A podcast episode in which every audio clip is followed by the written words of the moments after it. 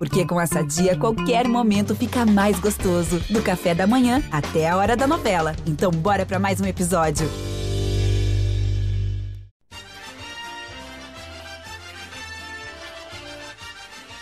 Fala galera ligada no GE Juventude, tá no ar mais uma edição e neste programa a gente destaca a proximidade que o clube está da zona de rebaixamento e também fala sobre o desempenho alviverde nos jogos fora de casa.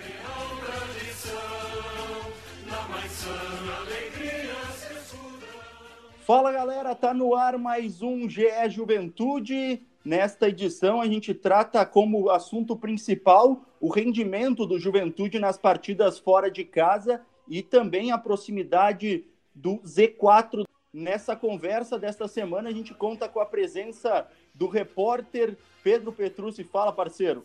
Fala, Roberto, todos que nos acompanham no podcast GE Juventude. Vamos lá para analisar mais uma semana do Verdão no Brasileirão.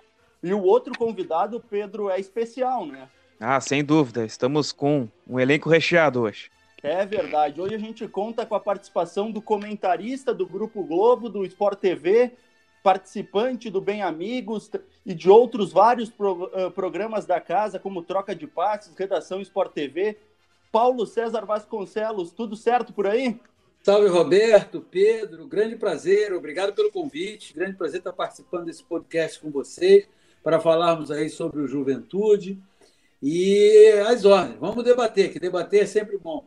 Exatamente, PC. Começar falando sobre essa o rendimento, como é que a imprensa aí do, do centro do país está tratando o Juventude e como que tu vê o Juventude nesse campeonato brasileiro e até mesmo essa luta contra o rebaixamento? Olha, é, me parece, assim, acompanhando é, que o que tem prejudicado muito a equipe do Juventude é a irregularidade no desempenho. É, vejo o Juventude uma equipe muito bem treinada pelo Marquinhos Santos. É, é, acredito que o, o, auge desse desempenho foi aquela partida contra o Flamengo, que o Juventude venceu por 1 a 0.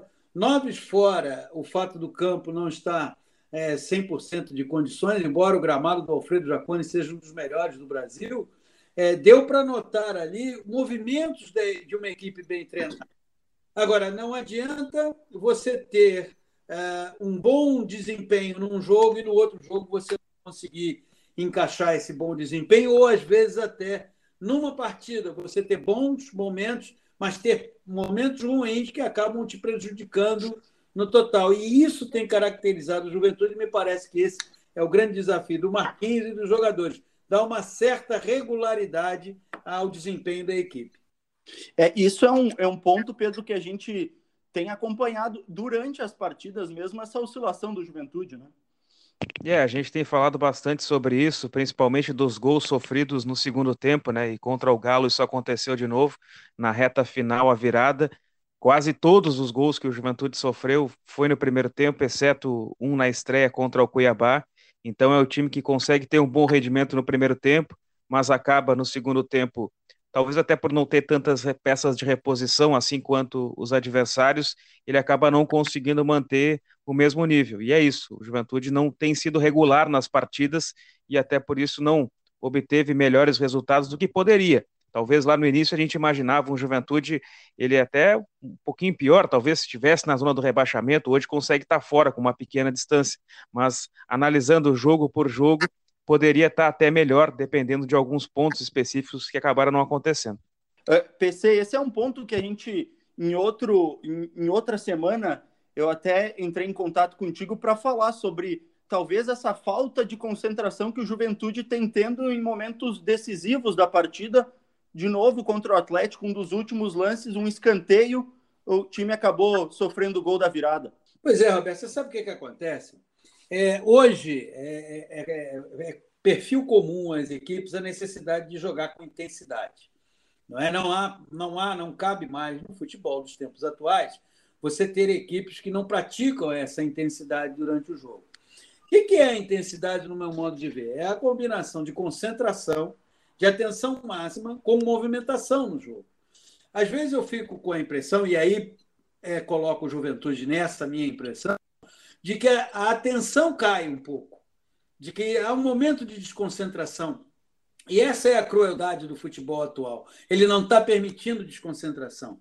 Ele está ele tá exigindo uma atenção e muitas vezes isso não é mantido. Nesse momento em que você desconcentra, nesse momento em que você. Não é que você é, relaxe no jogo, é que você não consegue manter aquele teu foco, você fica vulnerável. E vejo, vejo especificamente sobre juventude, que é o tema do nosso podcast aqui, eu vejo muitas vezes essa, essa desconcentração.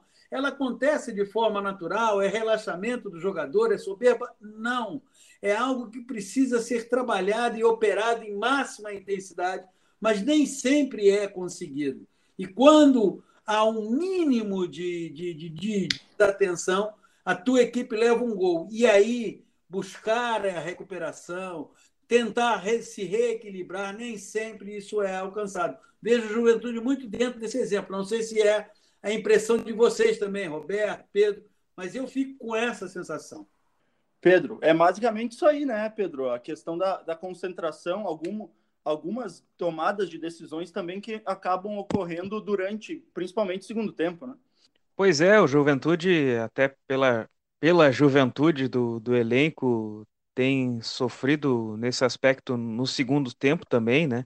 Jogadores sendo expulsos, o Guilherme Castilho passou por essa experiência algumas vezes já durante esse primeiro turno de Campeonato Gaúcho, ou até por uma condição física, né? O Matheus Jesus, por exemplo, um jogador de muito boa qualidade técnica, um jogador que o Juventude espera muito na criação das jogadas, mas por ser volante, ele não consegue manter o mesmo nível de intensidade durante as partidas, acaba caindo de rendimento no segundo tempo e, por consequência, torna o meio-campo mais frágil. E às vezes é uma troca certa. E justamente no setor de meio-campo, a Juventude passou por muitos problemas, lesões, agora mais recentemente, uma série de jogadores pegando Covid. Então o Matheus Jesus acaba ficando no sacrifício também. São alguns dos elementos assim que fazem realmente a Juventude perder esse foco, perder essa capacidade física no segundo tempo.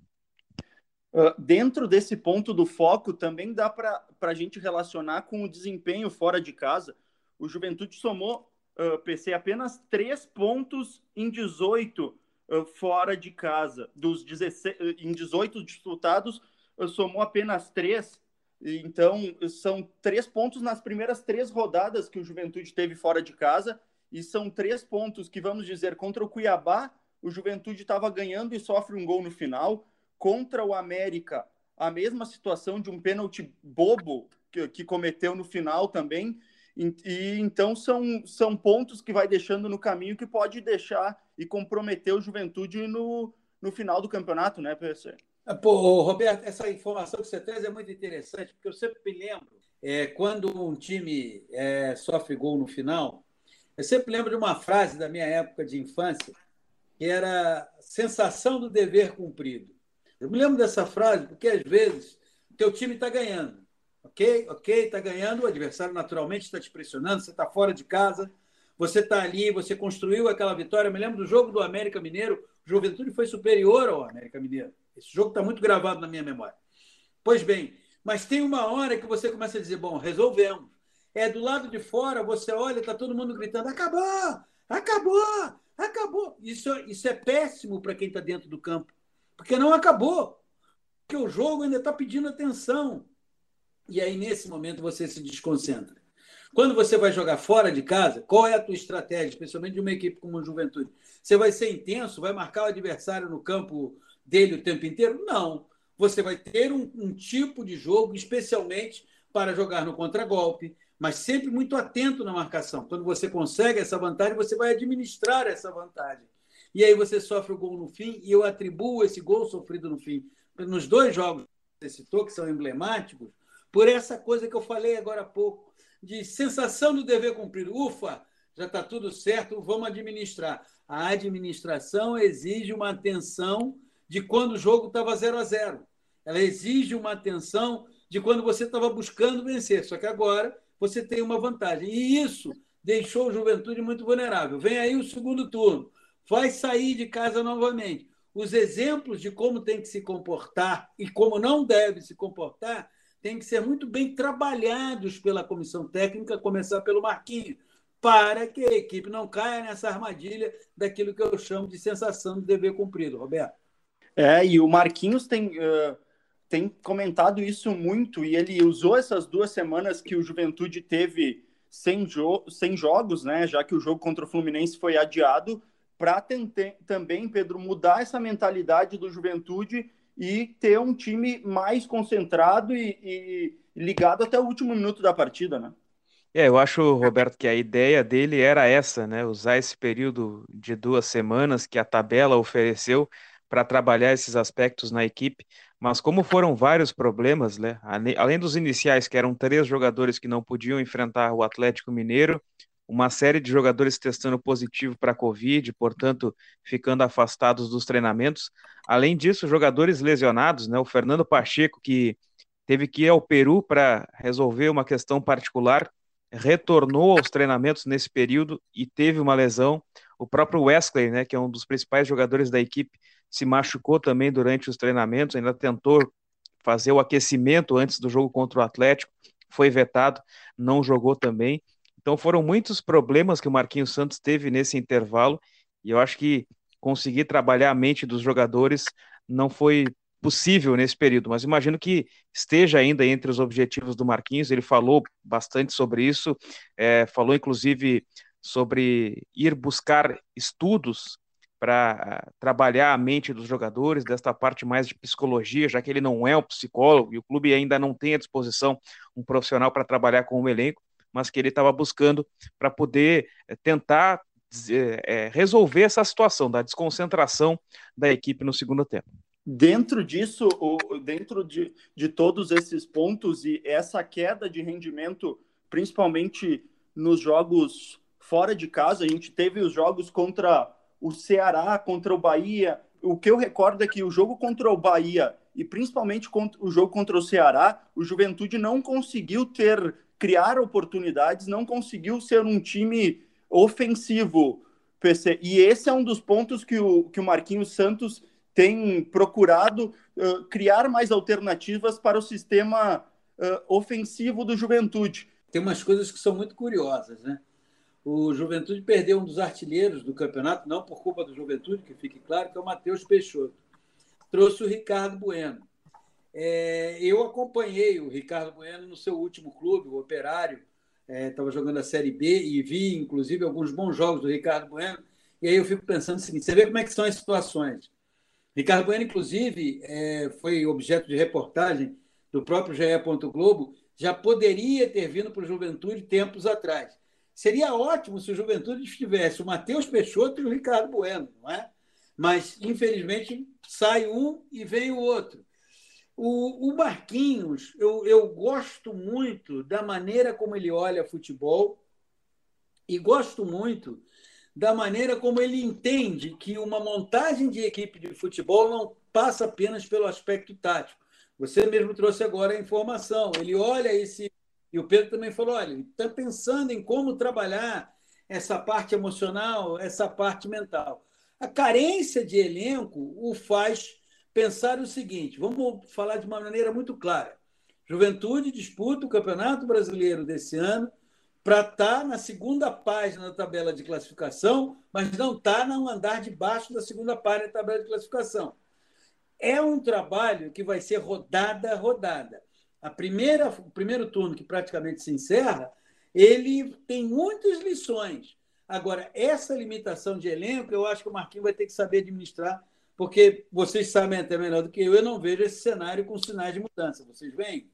É verdade. Não, acredito que não, e até dentro disso, uh, o Juventude hoje tem como alternativa para caso é, o Juventude não vai ao mercado em busca de grandes contratações, então seriam mais dois ou três jogadores com a chegada do Ricardo Bueno, acho que não passa de mais dois se vierem. E, e para armação, por exemplo, a gente conta com o Esp. É, e na falta de outros eh, jogadores que cheguem, né, essa dificuldade que o Juventude tem, entrado, tem encontrado no mercado para reforçar, o Marquinhos Santos está tentando encontrar no próprio elenco. Contra o Atlético Mineiro, o Chico jogou por ali, ele era uma grande aposta do Juventude para o Brasileirão, foi contratado ainda na reta final do Campeonato Gaúcho, mas até agora não conseguiu corresponder àquelas expectativas que todos tinham sobre ele. Ele perdeu espaço no time titular. Juventude tem o Wagner também, voltando de uma lesão grave, é um jogador mais experiente, não é fácil retomar o ritmo de jogo, ainda mais num, num nível alto que é a Série A. Ele era titular do Juventude na Série B.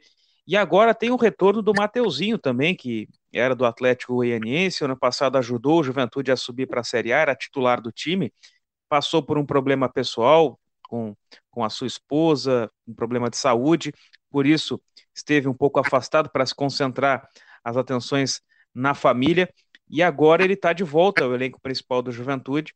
Talvez no Mateuzinho o Juventude possa encontrar uma alternativa ao Wesley. É também um meia canhoto, de um pouco menos intensidade, mas que pode colaborar no setor de armação ali.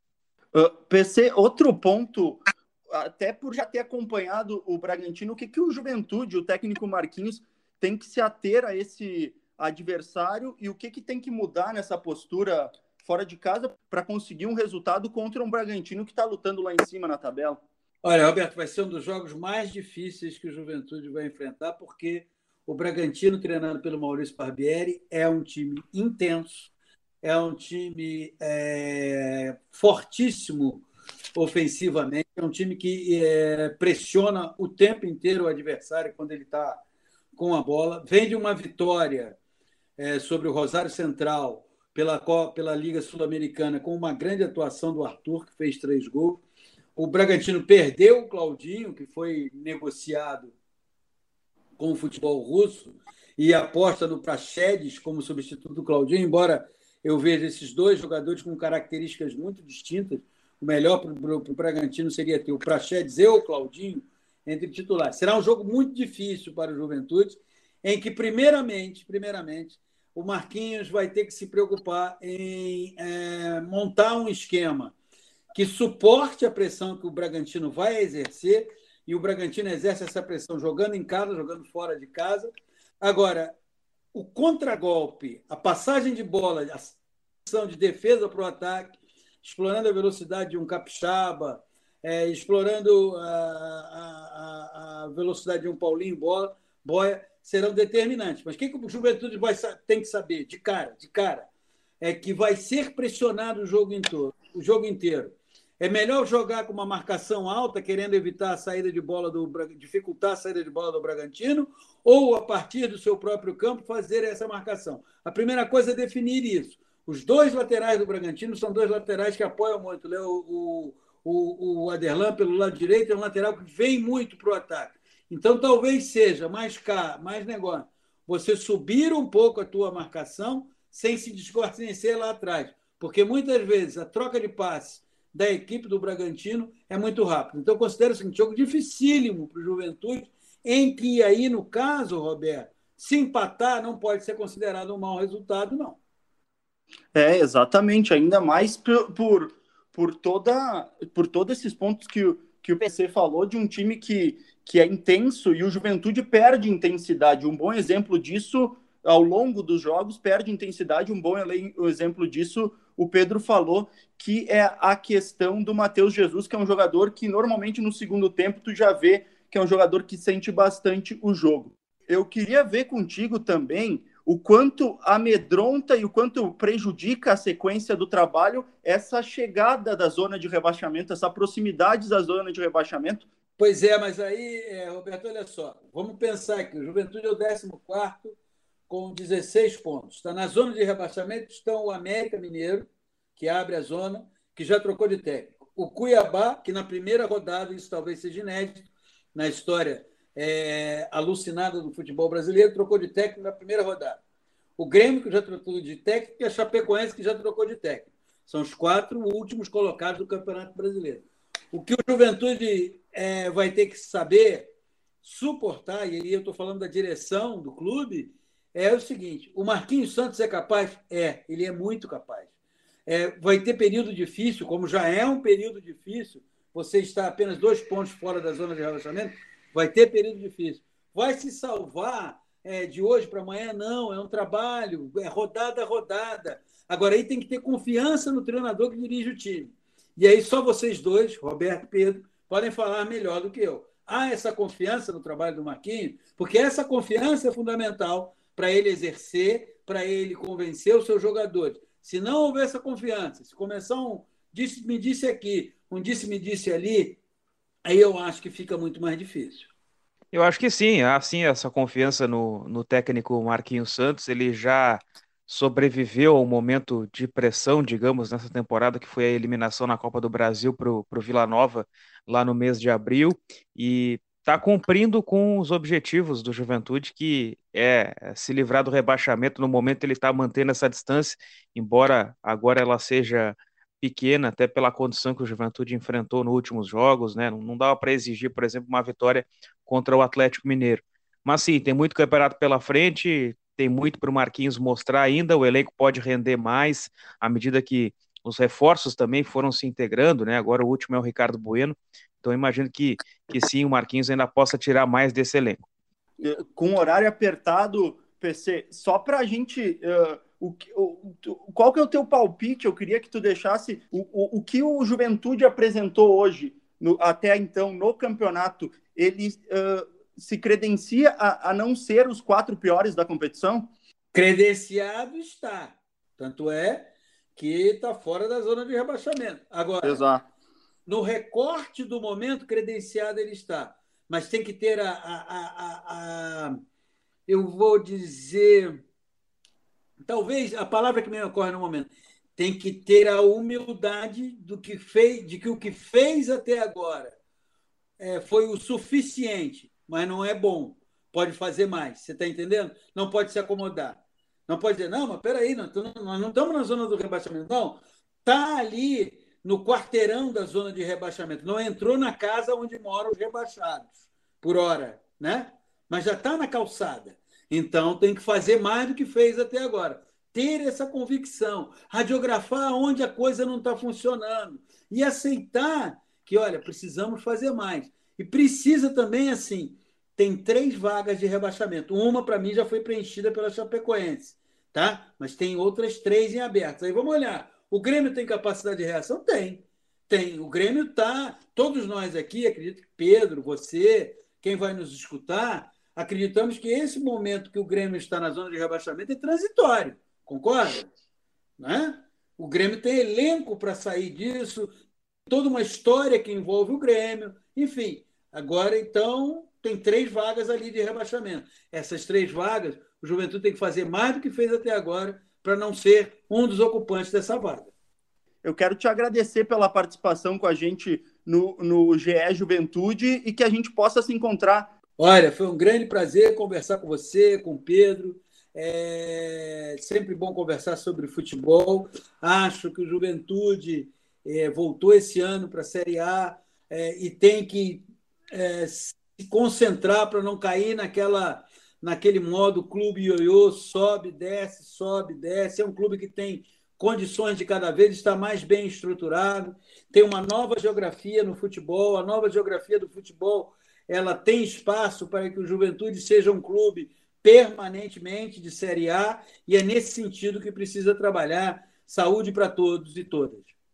Valeu, essa então a participação do PC aqui com a gente, ele trazendo um pouco da análise e também como a mídia do centro do país também visualiza a participação do Juventude no Campeonato Brasileiro da Série A. O Juventude, Pedro, que para essa partida vai ter retornos importantes para essa partida contra o Bragantino no sábado. Pois é, primeiro dizer, Roberto, foi, foi uma, uma grande experiência bater um papo com o PC aqui, o cara que é uma referência nossa, né? Imagino que tua também no jornalismo Exatamente, esportivo e, e, e, desde a infância acompanhando, então um grande abraço para ele, foi ótimo falar de juventude com ele por aqui.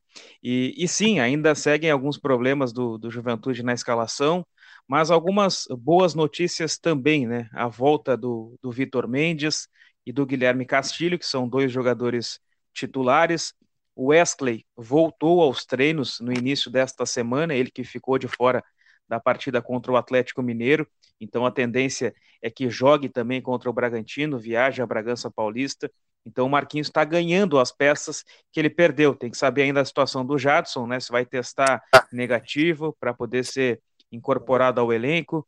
O William Matheus e o Rafael Foster já haviam participado da última partida, embora ainda sem aquelas condições físicas ideais, né? Porque ainda não, a gente não tem ainda, uh, não, não, não é uma receita de bolo. O jogador recuperou do Covid, ele vai voltar assim, assim, assado. Cada jogador, cada organismo reage de uma forma, né? O Foster e o, e o William Matheus conseguiram jogar. Michel Macedo ficou no banco, por exemplo. Enfim, então eu acho que ainda o Juventude vai sofrer um pouquinho dessa, dessa condição de, de Covid, essa dificuldade de saúde dos jogadores, que afeta principalmente a condição cardiorrespiratória, né? Então a resistência dos jogadores ela é menor, mas sim, tendo a volta de muitos jogadores, o Marquinhos vai conseguir encorpar mais o time para enfrentar o Bragantino nesse jogo dificílimo, realmente, a gente falou antes, um jogo contra uma das principais equipes do país hoje, um time que fez no meio de semana agora um, jogo de alto nível contra o Rosário Central, venceu fora de casa por 4 a 3 O Barbieri tem alternado um pouquinho o time no Brasileirão, até para dar condição de jogar a Copa Sul-Americana também. Vejamos como estará este Bragantino, mas a missão do Juventude vai ser, como foi todos os jogos fora de casa, tentar sustentar ali atrás e especular um contra-ataque. O empate está ótimo, se vier a vitória, é melhor ainda. Exatamente. Falando dessa questão que a gente estava falando com o PC antes, o Juventude tem cerca de 17% de aproveitamento dentro, fora de casa, aliás. Então é uma das piores campanhas quando está fora de casa e nessa partida fora de casa vai ter a presença de um jogador que foi apresentado essa semana, ficou no banco de reservas, mas não atuou contra o Atlético Mineiro, que é o Ricardo Bueno. Uh, tu acredita que eu, na minha visão, acredito que o Ricardo Bueno ainda não, não entre como titular, até pela postura que o Juventude vai ter que ter de ser um jogo mais reativo, o Bragantino com a bola.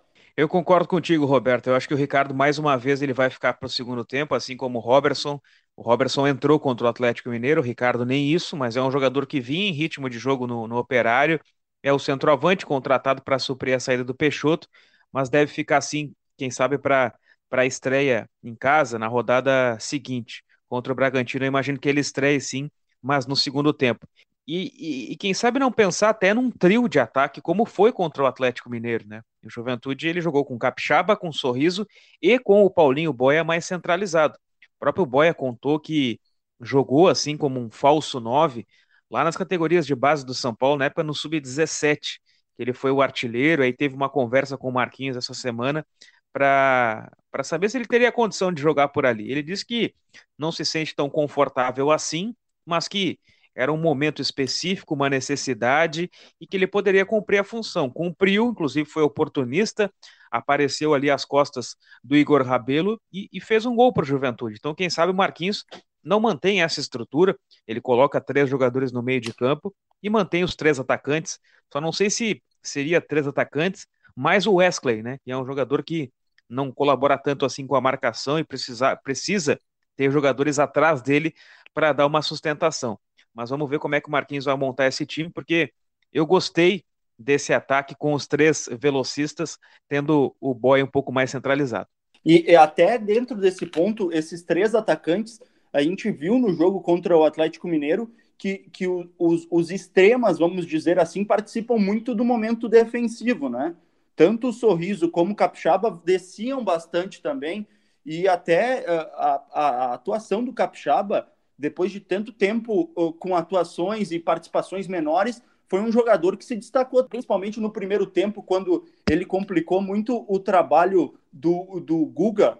É isso, isso foi a estratégia, né? Ter os pontas por ali, muitas vezes o ponta por um lado era justamente o Wesley, que é um jogador que ele, ele até participa do momento defensivo e tal, mas a, as principais características dele são na fase ofensiva, de ter a condição de armar, de se aproximar dos jogadores do centro do campo, e com o Capixaba e com o Sorriso, se mantém essa intensidade pelos lados, né? Como você mesmo exemplificou, Roberto, o Capixaba, ele dificultou muito o trabalho do Guga, que é um lateral com muita capacidade de, de apoio, né? O Dodô do outro lado nem tanto, é um jogador que vai mais na boa, mas o Guga é um jogador que, que tem muito apoio, embora no Atlético do São Paulo no ano passado ele tenha desenvolvido alguma, algumas características mais de armação, de, de fazer uma saída de bola de três, de ficar um pouco mais, ainda as suas principais virtudes são ofensivas, e o Capixaba por ali marcou bem, e não só marcou, ele atacou por ali, então ele exigiu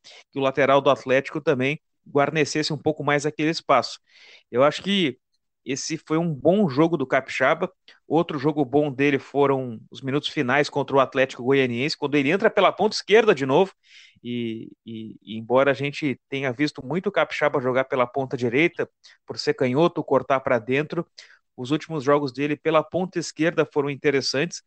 Quem sabe não é mais um jogador que estava um pouco afastado, que perdeu espaço na fila para Marcos Vinícius, para Chico, e que agora consegue recuperar o seu espaço, que o Marquinhos Santos olha para o grupo. É, a cada jogo do Juventude se fala muito em contratações, em contratações, em contratações, e, e eu não discordo que seja necessário contratações, mas tem um elenco à disposição. E a missão do treinador também, ele tirar o melhor desse elenco. E a realidade hoje é essa, não adianta ficar sempre lamentando que o reforço não chegou. Então, quem sabe explorar o capixaba, usar mais o capixaba, que é o que está à disposição do Juventude nesse momento, não seja algo ideal para o momento. Exatamente. O, o, Juventude também que teve o retorno do Robertson e de outras peças, mas para já dar o andamento final, a tendência é que o, o Guilherme Castilho volte ao time titular do Juventude, né?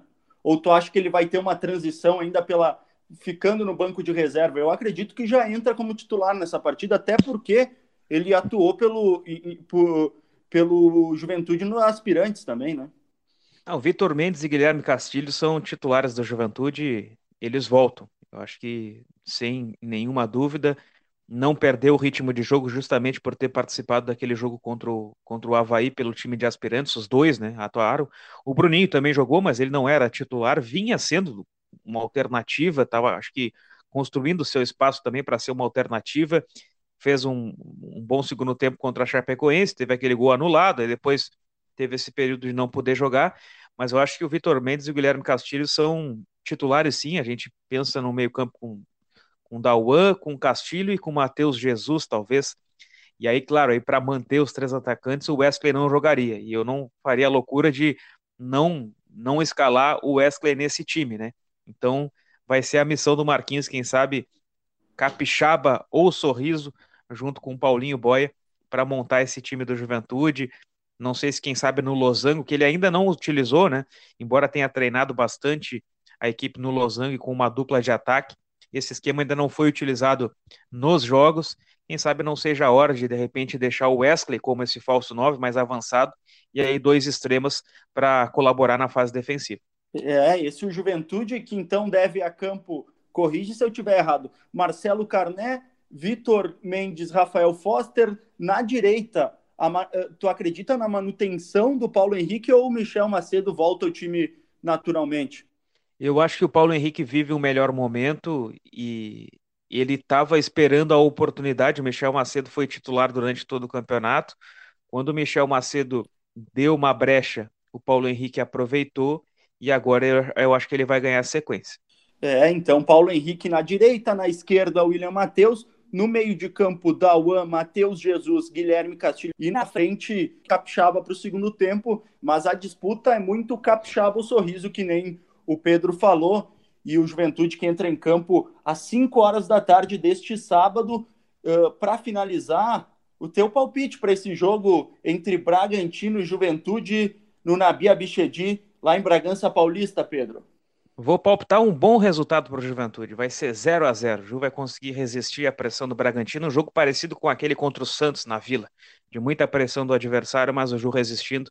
0 a 0 é meu palpite. Pô, eu vou nessa mesma linha. Eu acredito no 1 a 1 O Juventude num, parecido, o, o, cenário vai ser parecido com o Atlético. Depois o pessoal aí, os torcedores podem me cobrar. O Juventude vai sair na frente e no segundo tempo vai levar um gol e vai ficar 1 a 1 resultado que é bom para o Juventude, né, Pedro?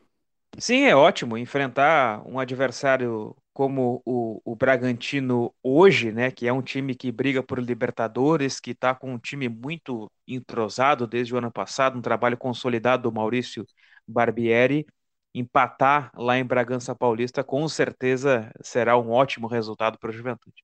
Eu agradeço então a participação do Pedro, muito obrigado pela participação e a gente continua trazendo todas as informações sobre o Juventude. A gente, uh, você torcedor, pode acessar ali no GE Juventude e conferir todas as informações que a gente vai alimentando todo dia com os destaques do Juventude. Muito obrigado, viu, Pedro? Valeu, Roberto. Valeu a todos que nos acompanham no podcast GE Juventude. Até a semana que vem. Valeu, um abraço. Então era isso, Pedro. A gente agradece a todo mundo que acompanha o GE Juventude. E lembrando que você, claro, pode acompanhar as atualizações do Alviverde acessando ge.globo e escolhendo lá no escudo do Juventude, tá certo? A gente agradece a audiência de todos e um forte abraço.